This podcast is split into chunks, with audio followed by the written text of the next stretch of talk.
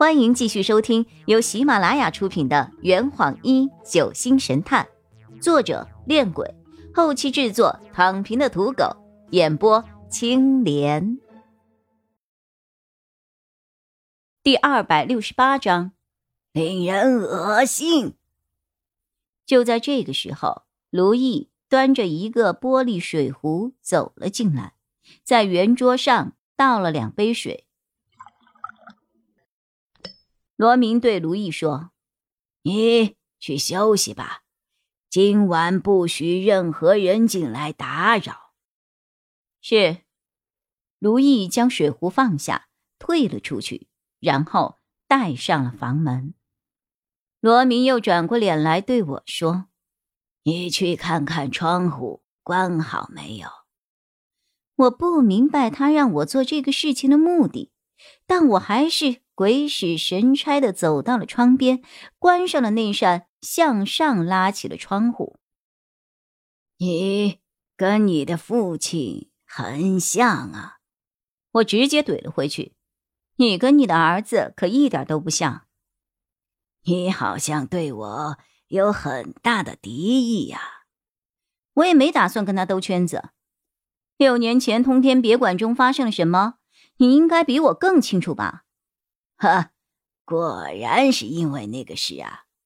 你想的不错，你父亲确实被我亲手杀死的。虽然早就已经做好了心理准备，但亲耳听到这个事实后，我还是有些无法接受。我紧握双拳，竭力控制住自己的情绪。扑克脸，扑克脸，扑克脸。他闭着眼睛。继续在雷区蹦跶。不过，你父亲就算死了，也没能让我们安分。设计的三条线索耍了我们整整六年。六年，你就那么肯定今年一定能够找到伏羲琴？天起来了，那就意味着伏羲琴快要现身了。你很了解阿洛吗？他推动轮椅来到了办公桌前。你父亲死后，洛佩就加入了英庭。他作为一个初入英庭的小白，不从基层廷尉做起，却一跃成为了十二位实际领导人之一。哈哈，难道你不觉得奇怪吗？你到底想说什么？他微微颔首。没什么，我只是希望你能够想清楚，谁才是最应该怀疑的人。我嘲讽着：“罗先生，你挑拨离间的水平真的很差。你直接说洛佩为了得到六庭庭主的位置而杀死了我的父亲，不就行了吗？何必如此拐弯抹角？”他摇了摇头。既然我承认杀死了你的父亲，就不会再推到别人的身上。我只是想告诉你，天启的动机不纯。穷山暗后，他立刻加入了阴庭，成为了六庭庭主。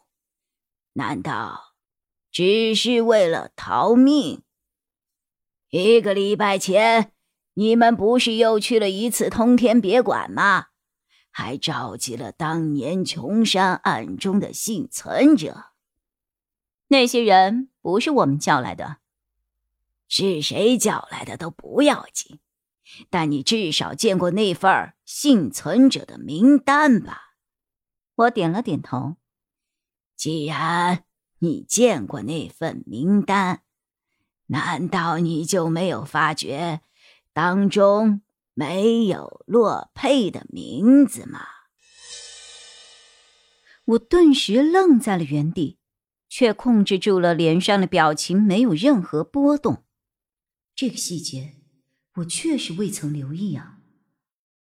洛佩不像云言，不是被人偷偷带进通天别馆的，他是贵宾，受邀参加拍卖会的贵宾。既然如此。宾客的名单当中就应该有他的名字才对啊。琼山案发后，他的名字也理应记录在警局的绝密档案中。不过，问题虽然存在，但内心深处的直觉告诉我，此刻绝不能在罗明面前示弱。我回答道：“我发现了呀。”他看起来有些惊讶，不过这正是我希望看到的效果。呵，你跟你父亲一样，都那么令人头痛，令人恶心。再听他说下去，我就真的要恶心了。要是没有什么事的话，我就回去了。再跟你多待一刻，我都受不了。帮我转告天启，蒲老、酸泥。赤灵都已经到东极岛上来了。如果你们没有做好与他们对决的准备，那就趁早放弃盖尔迪斯吧。知道了，我转身离去。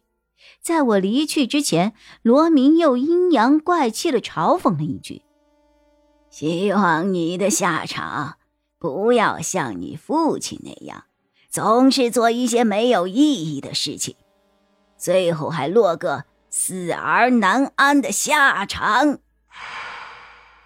就像洛佩说的，对于九子来说，你已经没有任何利用价值了。他们早晚有一天会把你给做掉的。